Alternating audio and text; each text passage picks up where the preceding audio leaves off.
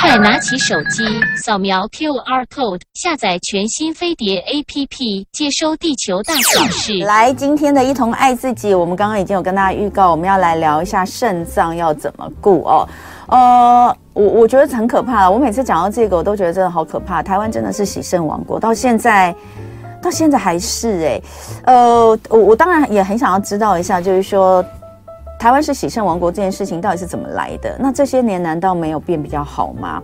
应该也是有变比较好，但是你还是看到有非常非常多的人，他都呃还在洗肾。那原因就是因为洗肾就是一个不归路了。你一旦洗了，你就是要洗一辈子哦。所以有些人可能真的还蛮年轻的时候就开始洗肾，那他可能是要洗几十年哦。所以你看这个坊间到处都还是，大概嗯大概每每个地区，就你家附近，你一定大概都可以找到一个洗肾的这个。诊所哦，好，那到底我们要怎么样来预防我们的肾脏出问题？今天很开心，我们真的是邀请到这个专家中的专家。我们现场来的是高雄医学大学附设综合纪念医院的黄道阳博士，来跟大家聊一聊肾脏的问题，以及呃，肾脏也会起水泡哦，跟我们身体很多其他器官一样会起水泡是一样的。那到底是什么意思哦？在这里先让我们欢迎黄道阳博士，欢迎博士，你好。你好，主持人你好。好，这个台湾台湾的喜善王国的这个这个称号，不知道到哪一年才能、嗯、能能能把它消掉？你觉得呢？呃，其实应该应该有稍微有改善了，但是嗯，但是当然，其实现在糖尿病卫教做的非常的好。嗯，那他当然就会发现越来越多的糖尿病的患者，嗯、然后，对，看起来好像好像还是蛮多的，嗯、但是其实是因为这些患者，嗯，治疗的效果很好，所以他，嗯，好像肾循率没有下降，但事实上，患者的那些。呃，生生活的品质啊，应该是说哦，严重度还有对于生活的不便度哦，它其实是有下降的。对，那整个生活品质都是有提升的，对不对？好，那所以呃，不管怎么讲哦，讲到肾，大家第一个想到就是台湾喜肾王国，喜肾者的人口比例好，然后这个每年的新增人数其实都还是蛮让人觉得害怕的。那但是哦，大家对于喜肾的印象往往都停留在年长者，但是就是像我刚刚所讲的，其实。年轻的喜肾者比例也不容小觑。好，那呃，现在年轻人是越来越多吗？还是说真的有一个比例就是年轻的朋友？嗯、那我们说的这个年轻大概是几岁到几岁？年轻的喜肾的患者，其实有一些可能从小儿科。十几岁到三四十岁，他就就洗肾。十几岁就洗肾？对，这个是就是特殊的特殊的疾病。它应该算是先天性的一些。对，大部分这些都是先天或者是一些遗传、哦、家族的遗传疾病哦，会让他们非常早就进入透析。那你说，你说十几岁的，也许真的青少年，恐怕真的是因为这个体质或是先天的。对对对。那有一些是二三十岁自己把自己身体搞坏的，有吗？也是有啊，但是我们都会在临床上的话，就会去检查说是不是有特别的遗传上面的问题。真的哦。对对对，因为太早出现的话，嗯，不太、不太、不太常见。不过我们今天哦要提到的这一个哦，它就是其实其实这个比例也不低耶，就是说在年轻很多年纪轻轻就喜肾的元凶之一，好，呃，就是我们今天要聊的这个。多囊，多囊性肾脏病，对对，他说这个是占洗肾人口约百分之五到百分之十，嗯，这个这个比例其实我觉得蛮高哎。呃，在国外的比例可以到这么高，那台湾自己健保资料库稍微低一点哦。我健保资料库当然你也知道，它会是 underestimate，就是比较低一点，对，比较低。对，那台湾大概我猜可能会有五 percent 左右。嗯，对。什么叫做多囊性肾脏病？嗯，简单的讲就是，假如说。我们帮患者做肾脏超音波啊，或者是电脑断层的检查，嗯，那个肾脏里面就会出现大大小小许多许多的水泡，嗯，所以叫做多囊性的肾脏病。嗯，多囊性肾脏病，那这个水泡，呃。其实我们我我不知道，因为我自己没有没有没有过。那不晓得有没有听众朋友，你们在做健康检查、照超音波的时候，呃，曾经有这个医师告诉你说你的肾脏里面有水泡。嗯、但是很多很多我们其他地方都容易有水泡诶，比如说像女生最常见的乳房，乳房常常都会说，哎、欸，有有这个所谓的这个小囊肿，小囊肿就说是水泡。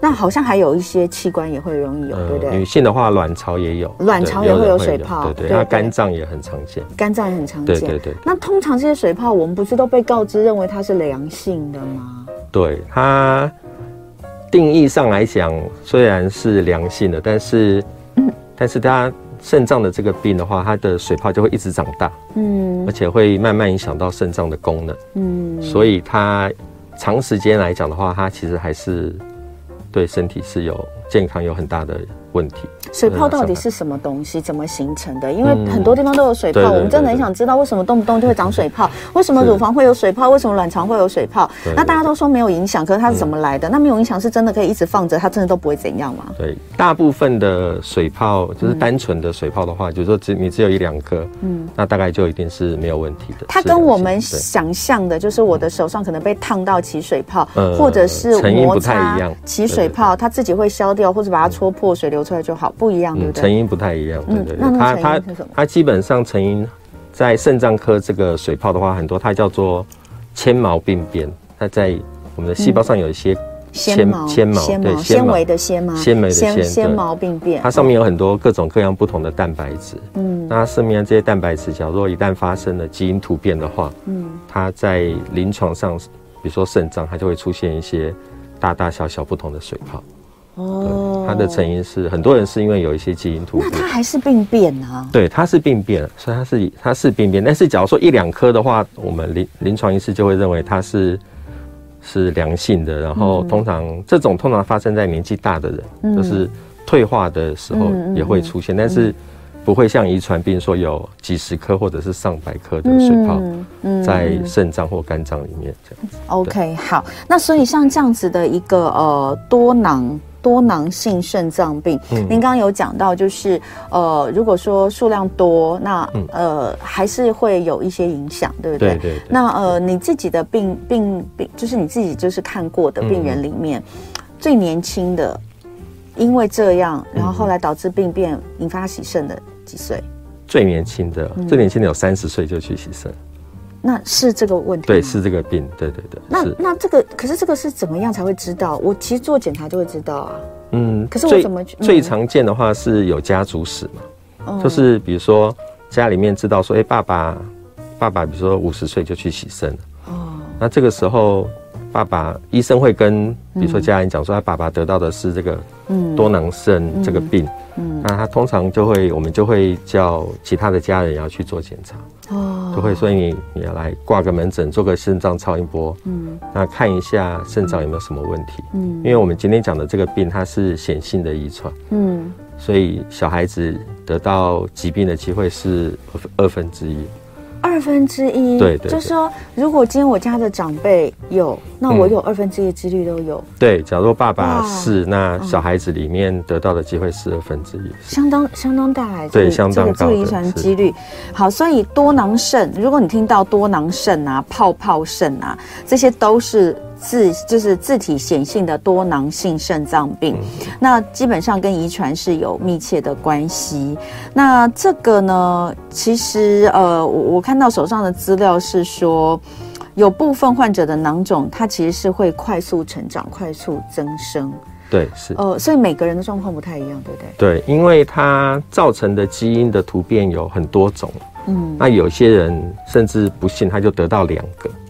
就是爸爸妈妈都有一个一些基因的问题，嗯，那有一些患者的话，恶化速度就会很快，嗯，像我们刚刚讲的那个三十岁得到的，就是非常的快的。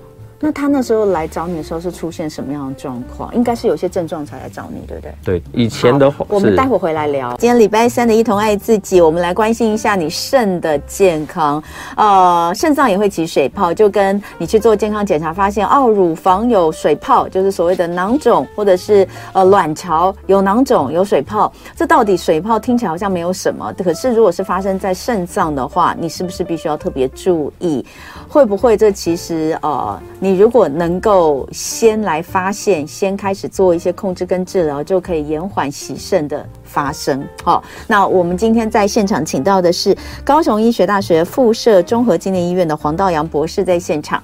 刚黄博士有跟我们说，这个呃泡泡肾啊，呃这个它它的它的全名应该叫做自体显性。多囊性肾脏病哦，但是一般我们说多囊肾或是泡泡肾，基本上呢就是遗传是大宗哦。是。那呃，而且人数还不少，年轻患者里面大概有百分之五到百分之十，其实是因为这个原因造成的洗肾啊。那我们刚刚就有讲到说，呃，通常它都是因为因为呃因为这个叫什么家族遗传，对。所以如果你的病人里面呃、嗯、有。这样的状况，你都会叫他家人全部来检查一下。对，所以说说不定小孩就发现，哎，确实他的肾也有泡。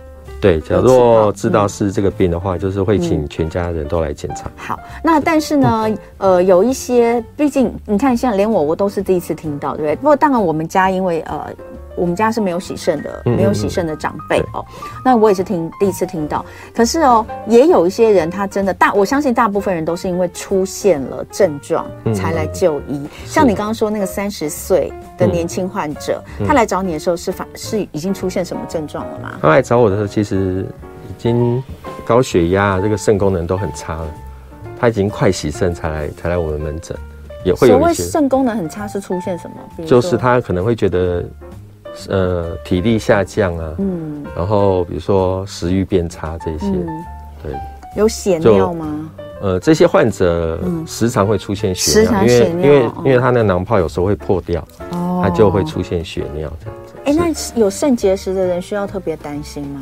一般的肾结石是还 OK，嗯，对，但是只是说肾结石在多囊肾里面也是一个常见的症状。呃，对对对，其中一个并发症之类的是。那如果说他不及早接受治疗的话，呃，就是陆陆续续这样出现这样的状况，他可能很快。就是你说的是，因为他如果两个，就他的父母亲双边都有带这个基因给他，他就会恶化速度特别快。对，这个是特例。对，大部分的话是只有，比如说爸爸爸爸有或妈妈有而已。嗯，那所以后来他来找你的时候，后来怎么办？他当然也，我们就。最后他还是会进入透析了，对对对。那只是他来找我们的话，他当时的想法是想要知道说他到底是什么基因突变，因为他那时候刚结婚，想要去生小孩子。哦，对，这个是另外一个问题，另外一个层次上的问题。对对啊，因为你说如果你说这个遗遗传几率这么高，是是是，所以所以有些人是以前我们的患者就是在基因检查不是很。很普遍的时候，他们就会选择，比如说不结婚啊，嗯，或者是结婚之后不敢生小孩，嗯、或者是去领养小孩子这样子。嗯、我现在技术上是可以做到一些人工生殖，是可以可以让他们的小孩子不不得到这个病，技术上是有。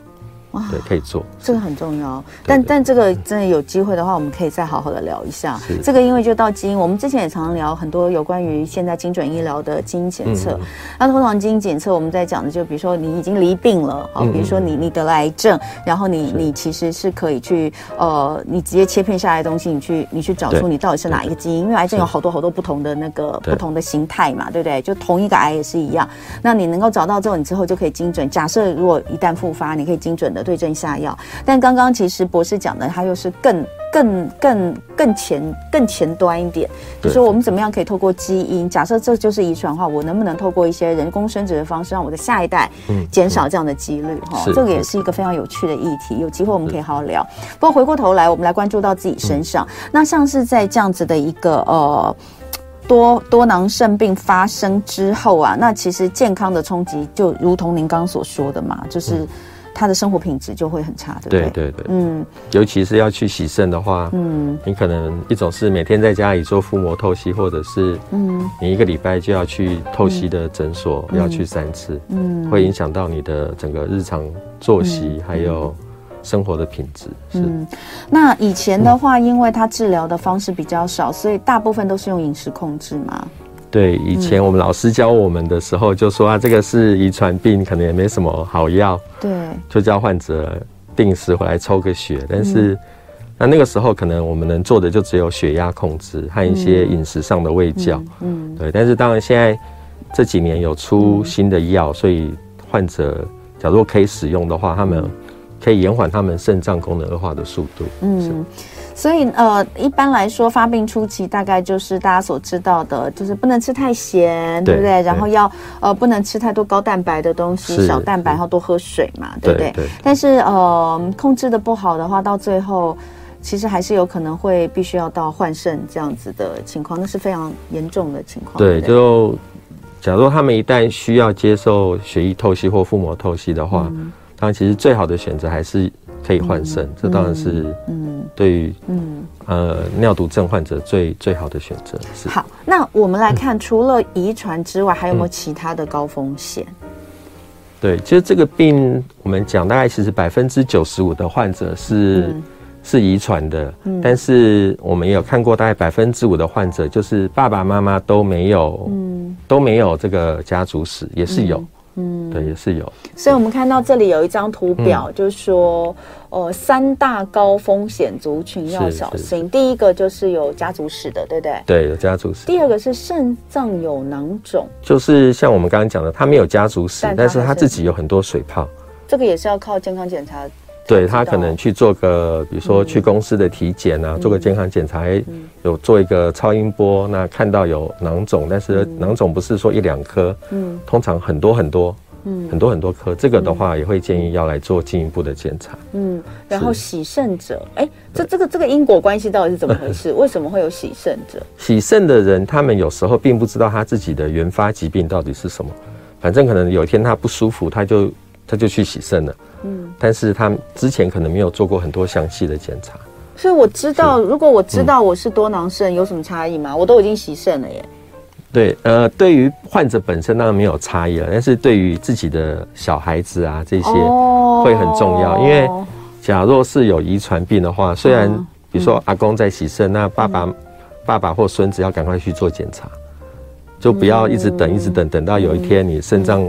功能变变很差的时候才去，嗯，就会太晚了。是好，那这边有一个攻略多囊肾五四三哦，那其实它指的这个东西，我们也跟大家讲一下，这算是一个卫教资讯了哈。对，是五就是五大常见的症状要警觉，第一个是高血压哦，血压高真的不是只有代表你就是血压比较高，它可能是某种。病症的一个一个反应，对不对？对，像是多囊肾的患者，很多很年轻，刚刚医生说十七八岁就高就高血压，高中生就高血压，高中生就高血压，然后抓来一检查，发现原来是多囊肾，是的，哈，所以他有可能是高血压，年纪轻轻就高血压，你要注意哦。还有腰部疼痛、血尿、泌尿道感染、肾结石，这些都是常见的症状。对，再来五四三的四就是四大诊断方式哦，这个我们刚刚没有特别讲到哈。嗯，血液检查、尿液检查、影像检查跟基因检查。对，所以血液、尿液都可以检查。对，就嗯，肾脏功能我们主要是从血液检查知道说你现在肾脏的指数还有多少多高，嗯、或者是说肾功能还剩下多少。嗯对，那尿液的检查的话，通常是看看患者除了肾功能之外，还有没有什么血尿啊、蛋白尿的状况，这样子。然后影像就是影像就是超音波。或者是电脑断层，也也有人会去做核磁共振，嗯，它就是可以确定说，嗯，水泡呃到底是多少颗，或者是说。你的肾脏的体积的大小，那个可以算得出来的，是。另外，最后一个基因检查，对，基因检查的话，就是因为这个病大部分是家族遗传的话，嗯，所以假如可以做基因检查的话，就可以很确定，嗯，基因突变是哪一种，嗯，那通常这个基因突变和临床恶化的速度也是正相关的，嗯，那或者是说患者他们。嗯，希望去下一代去做这个遗传咨询的话，也需要这个基因检查的结果。好，所以五四三三就是我们刚刚先讲的三大的高风险族群。那刚刚有讲到，就是说像年轻的患者，你刚刚有讲到一个三十岁，嗯，然后他就牺牲了。对对对。那呃，当然这个在在呃像这样子的来的时候，通常我我的意思就是说，他们通常如果说今天是他他是。比如说他的阿公或者他的爸爸是你的病人，嗯嗯、是，然后你你发现爸爸跟阿公有这个，嗯、你就说赶快抓来全部检查一下，然后检查出来之后，这个年轻的家里面的可能这个二十岁左右的年轻人，哎、嗯，也有。那如果是这样的话，嗯、你会提醒他什么吗？对，那我们就会说，第一个还没有发病，还没有发病。嗯，他其实这个时候通常我们看到，比如说二十岁的话，他可能肾脏的水泡就很少颗，而且都很小。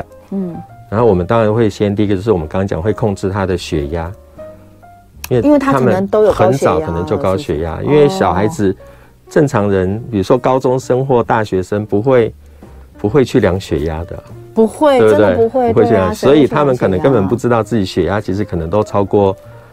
比如说收缩压都超过一百三、一百四了，所以他们没有注意，嗯，所以要提早注意，甚至就开始使用药物治疗的话，他会先改善他控制他的血压，因为长期高血压会其实是造成肾脏肾脏病的一个大的一个大的原因，哦，所以要先通常我们在临床上会先控制血压，嗯嗯嗯，对，然后会希望他们有很健康的生活，就是比如说呃不要熬夜啊，嗯。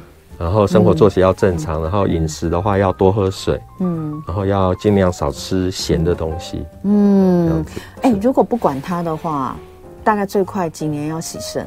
然后就像我们刚刚讲很特殊的的例子，就会三四十岁就洗肾。但是这个病在统计上有一群人会在平均大概在五十岁左右就洗肾了。五十岁左右洗肾人口真的蛮多的。对，那你想想看，我们现在啊，嗯、大家都可以活到八十几岁。对。所以他对整个医疗的负担非常的大。你就想想看，你要你要三接下来三四十年，你都要一直洗肾，真的是非常辛苦的一件事情。是。那当然，呃，等一下回来我们就要讲到有关于治疗的部分，因为治疗非常重要，及早介入治疗哈。等一下回来我们继续聊。今天我们的一同爱自己来聊的是肾脏也会起水泡，呃，带大家了解多囊肾哦。那它的一个呃专有名词应该是。自体显性多囊性肾脏病，不过一般我们简称为多囊肾或泡泡肾。那这个其实是蛮大的一个呃，这个洗肾的洗肾者他的来源呃的病因，而且其实年轻的朋友蛮多的。那有一些症状可能不是呃你会。你会你会留意到的，你会不知道，比如说高血压是它的一个非常明显的症状，可是你却不会知道，原来我我有高血压，我这么年轻就有高血压，我应该要去看一下我的肾，对不对？所以，我们今天呢，在现场的是高雄医学大学附设综合纪念医院的黄道阳博士来跟大家聊聊，欢迎黄博士。那刚刚前面我们讲了蛮多的，那接下来我觉得就要进入到这个主重点主题，就是那如果今天我发现我确实是多囊肾。我能做什么治疗？现在的治疗跟过去有什么不一样？对，那我想过去的治疗大概就是饮食的控制，比如说，呃，在肾脏功能还可以的时候会多喝水，嗯，然后要少吃盐，然后还有我们刚刚讲的很重要的血压的控制。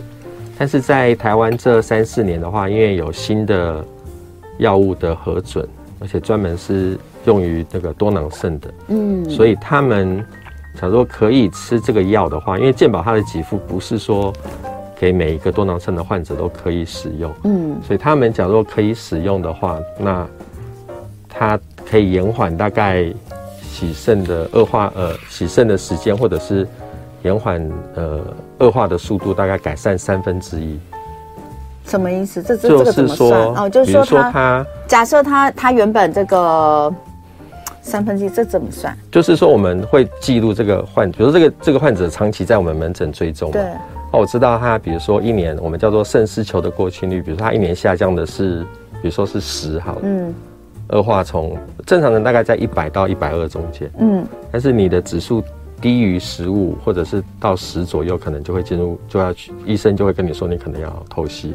哦。对，所以他假如说在，比如说在六十的时候开始。那我们刚刚讲肾丝球过清率在六十的时候，他去吃这个药，哦，他他的恶化速度就会从负十变成负六、负负七，他的恶化速度会减缓，对，会减缓，那就不会那么快就需要面临到洗肾这样的状况，对对对，是，所以他可能比如说本来可能爸爸是五十岁要洗肾的，那他有好好的治疗，他可能会到六十岁甚至更晚才洗肾，嗯，那这个时候。因为我想一个人他五十岁洗肾和六十五岁洗肾，他的嗯，他的那些生活品质是完全不一样的。嗯，因为五十岁你就洗肾，通常你在家里面都还是主要的经济来源。嗯，所以啊又很年轻，你去接受透析的话，你的整个生活品质就变差了。嗯，但是假如说我们可以让他们治疗之后，让他们延缓到六十五岁，他可能已经退休了。嗯，那他整个对于家庭的负担就会压力没有那么大，那他自己的生活品质也会，就是有十五年他不要洗肾，嗯，他的生活品质会改善很多。哎，你应该看过很多洗肾的病人哈？是啊，肾脏科医师都有看过。你你你的病人里面有没有哪些让你就是像这样子的一个病人，你你对他印象比较深？我的意思是说。他可能真的比较年轻，嗯嗯嗯，然后他有因为这样子觉得很绝望吗？我觉得应该这样，就是说这些患者他一他即使还没有洗肾，一旦我们跟他讲说，啊你你有得到，嗯，然后我们也确诊，比如说影像上确诊他是多囊肾，嗯，或者是基因上他确诊是多囊肾，其实对于患者都会，他一开始都会很不能接受，对，因为因为。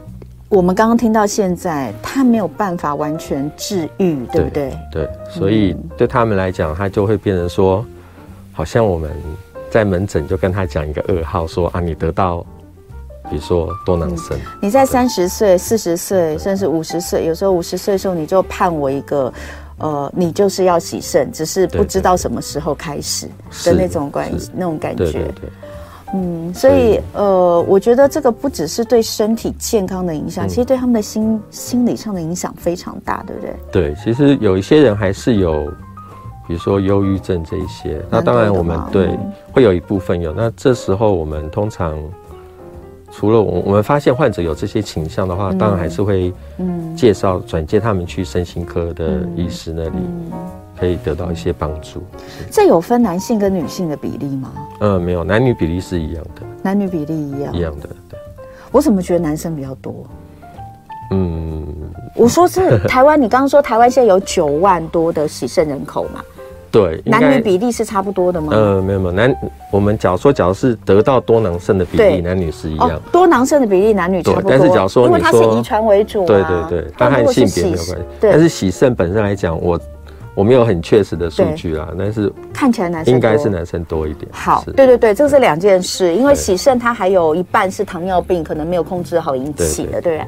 好，那呃，刚刚我们讲到就是说，其实需要需要能够，但但这件事情，因为我觉得第一个它就是因为是遗传，你要说是遗传，感觉我自己感觉啦。我觉得很无奈啦，我我必须要这样讲，会有一些我觉得无奈，因为这好像不是我能做什么去对对对。去避免的。对，所以在门诊的时候，其实我觉得一就是小孩子有有确诊的话，就得到这个多囊肾的话，我觉得我们在门诊的感觉是，其实很愧疚的是他的，比如说爸爸爸爸或妈妈，就是嗯。有有得到的那个那个那个会压。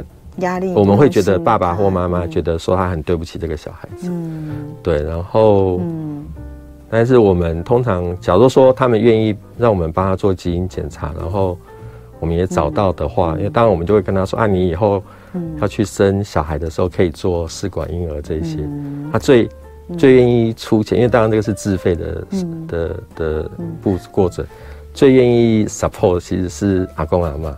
嗯，就是祖父母，他假如说可能是祖父有，嗯，他阿公阿妈就会说啊，你都不用管，嗯，费用这些，他就会希望，对，他会希望他的后代，嗯，不要得到这个病，哦，对，就很无奈，对对对，我跟你讲，这就是一个无奈，你知道吗？有时候我觉得我们在聊疾病，呃，我们在聊药物，我们在聊新的一些科技，其实你最终最终都是回到。人上面，嗯嗯，为什么我刚刚会这样问？我在想哈，我我今天要讲说他们会遭遇到一些什么样身体的不舒服等等，但其实那个心理上的难受那是更多的，是。对，因为因为如果以多囊肾来说，它就是它就是遗传，对，所以上上下下其实大家的都会受到影响，对。那如果今天，但什么事情我们都。都是有两面来看呢、啊，就是说，你如果从啊，因为是遗传，我我也没有办法做什么去预防，好，这是这就是天意啦，都看天呐哦，二分之一的几率哦，有些人更惨，就是百分之百的几率哦，对对，好，那我就是看天，但是这件事情也许我们没有办法去控制，可是你还是有有办法，你没有办法预防你自己得到，嗯、但是在得到之后，你其实是可以预防它恶化的。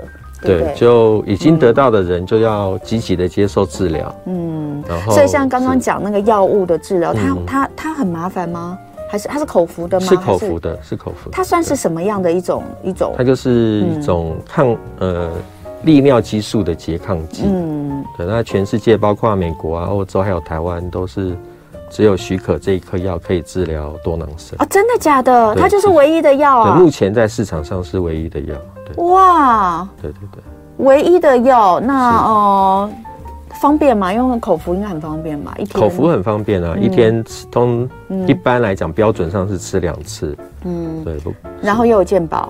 健保的话，他就要看，比如说他有要求，他的规范就是说，当然就是说你要达标啦。对，但他现在是鉴保药物就对了。它是鉴保药物，是达标的达标的方式。达标的话，就是它比如说在使用的时候，一开始使用，它要求要在十八岁到五十岁。比如说你已经太太晚或太早，他就不给用。太早他对太早它也不给用。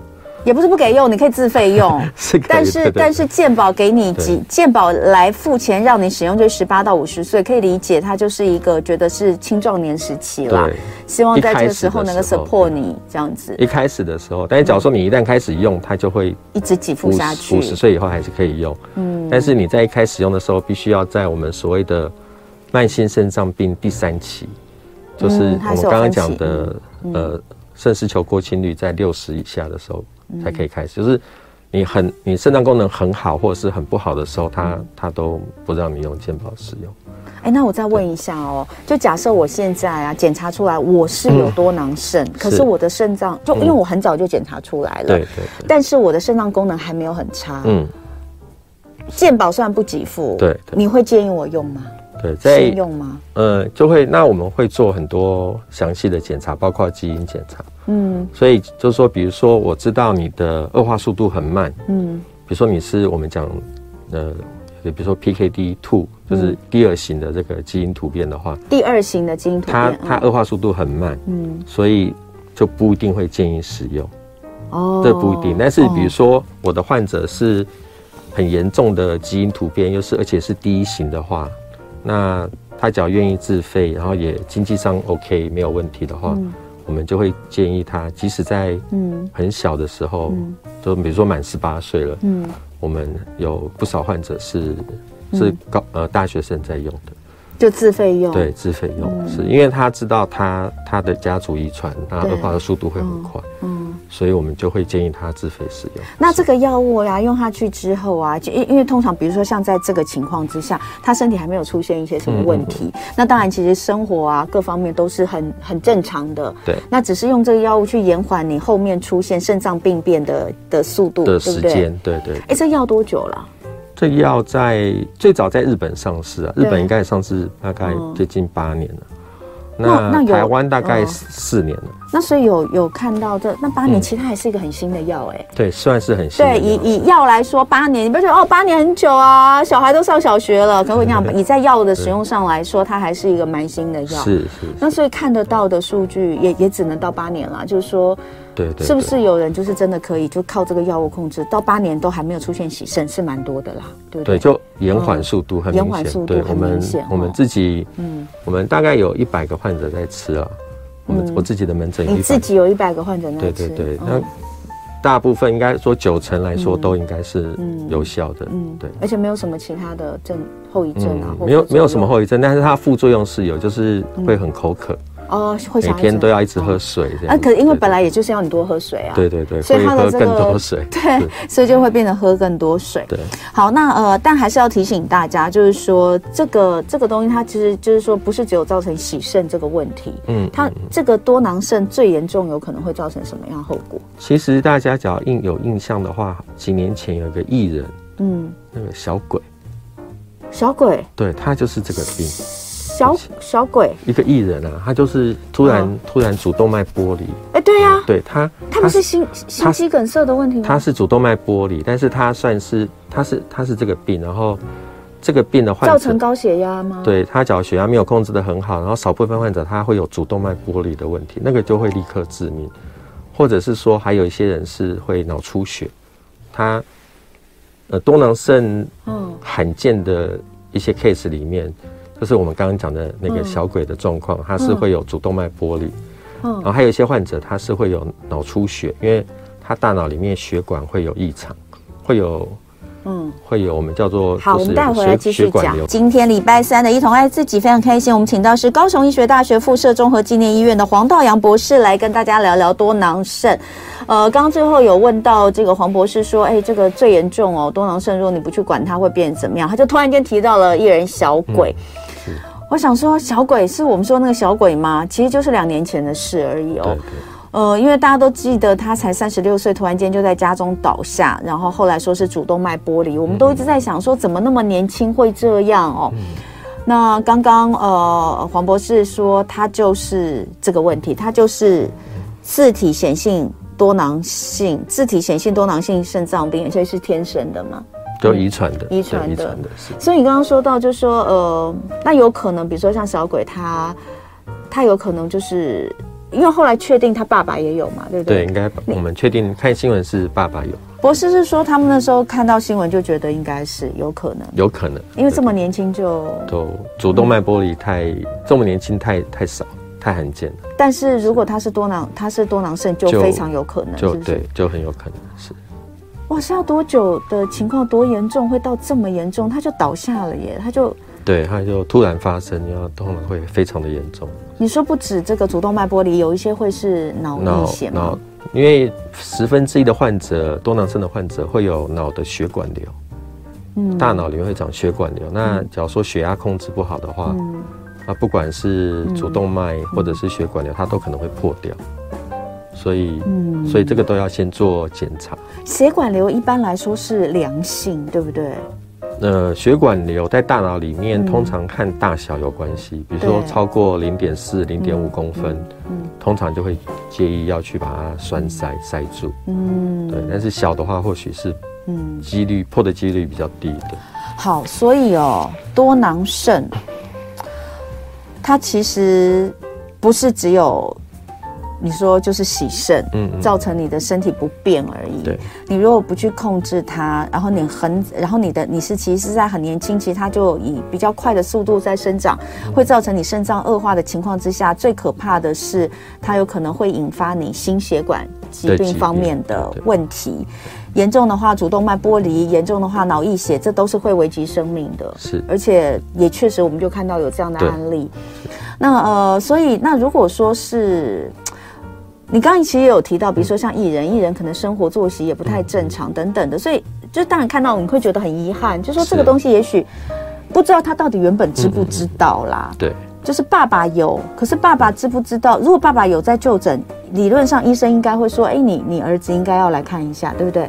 对，但是年轻人嘛，年轻人都会觉得，我自己就算医生跟我讲我有，但是我很 OK 啊。我不觉得我要吃药啊，或者是什么，因为高血压一开始的时候，其实就算一百五、一百六的收缩压，患者可能觉得他还没有什么症状，对，就比较会忽略到治疗或者是一些就是日常生活的保健，就会就会没有注意这样子。最后，我们就来讲，那如果真的是这样的话，嗯、当然现在，比如说以小鬼的事情，或是其他类似像这样的年轻的朋友来说，真的非常遗憾。嗯，但是如果再早一点有机会哦，可以跟像这样子的这个朋友说话，或是现在很多朋友可能也在这样的状况之下，有什么是要提醒他们在日常生活中多注意的？嗯，就一旦你是。确诊的话，当然就是确诊的多囊多囊肾患者，患者我们会这样这个表上面，我们就会先控制他的血压。嗯，那当然，假如说他以同时还有比如说高血脂或者是嗯血糖的问题，当然要一并的治疗，对，要控制。对，那在饮食上，我们通常会建议就是要低盐的饮食。嗯，因为。很咸的饮食不仅对血压控制会不好的影响，嗯，嗯，那他也有研究认为和多囊肾那个水泡长大的速度会有关系，嗯，对，所以会低盐饮食，然后，然后我们会建议他们要还是要做。就是很健康的运动，但是不建议去，比如说打什么橄榄球这一些，嗯、会有身体重击的运动。这是打橄榄球啊，打篮球啊，就不要去大家们对对架拐子啊，这样子撞一下那个，如果说那个破掉的话，腹部撞一下破掉可能会麻烦。对对对。嗯，然后当然要服药，对不对？对，要服药。嗯，要积极回诊。对对对。然后喝水，这个刚刚我们都讲过了。那当然这样的话就算是一个慢性病了，对不对？对，如果你你是多多囊肾患者，你就是慢性病，病那你该打的疫苗就要打了，对不对？对对对，比如说呃新冠的疫苗啦，或是等等的呃呃这个流感的疫苗也都一样，嗯、就是降低自己重症的风险。因为假设你是得了新冠，那我们都知道像这样子，你身体比本来就有状况的，其实重症的风险会比较高，对对，不对？好，但是我觉得今天就是真的就是把呃把一些大家可能原本觉得这个不是很清楚的东西厘清了，嗯、什么叫多囊肾？哦，那呃，它的原因是什么？它其实是可以治疗的，嗯、而早及早治疗最大的好处，除了是延缓你肾脏病变的速度，呃，减少你这个洗肾的提早发生之外，其实最重要的是，呃，可能可以保住你的命啊。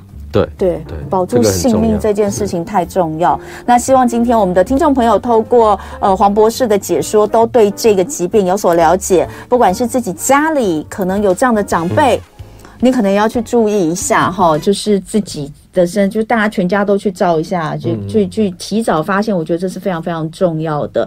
那今天非常谢谢，真的非常感谢高雄医学大学附设综合纪念医院的黄大王博士来跟我们聊，希望大家都保持身体健康，然后有需要的话，医院的肾脏科是要挂肾脏科哦，可以来保护一下自己的肾脏，而且是全家人都要关心。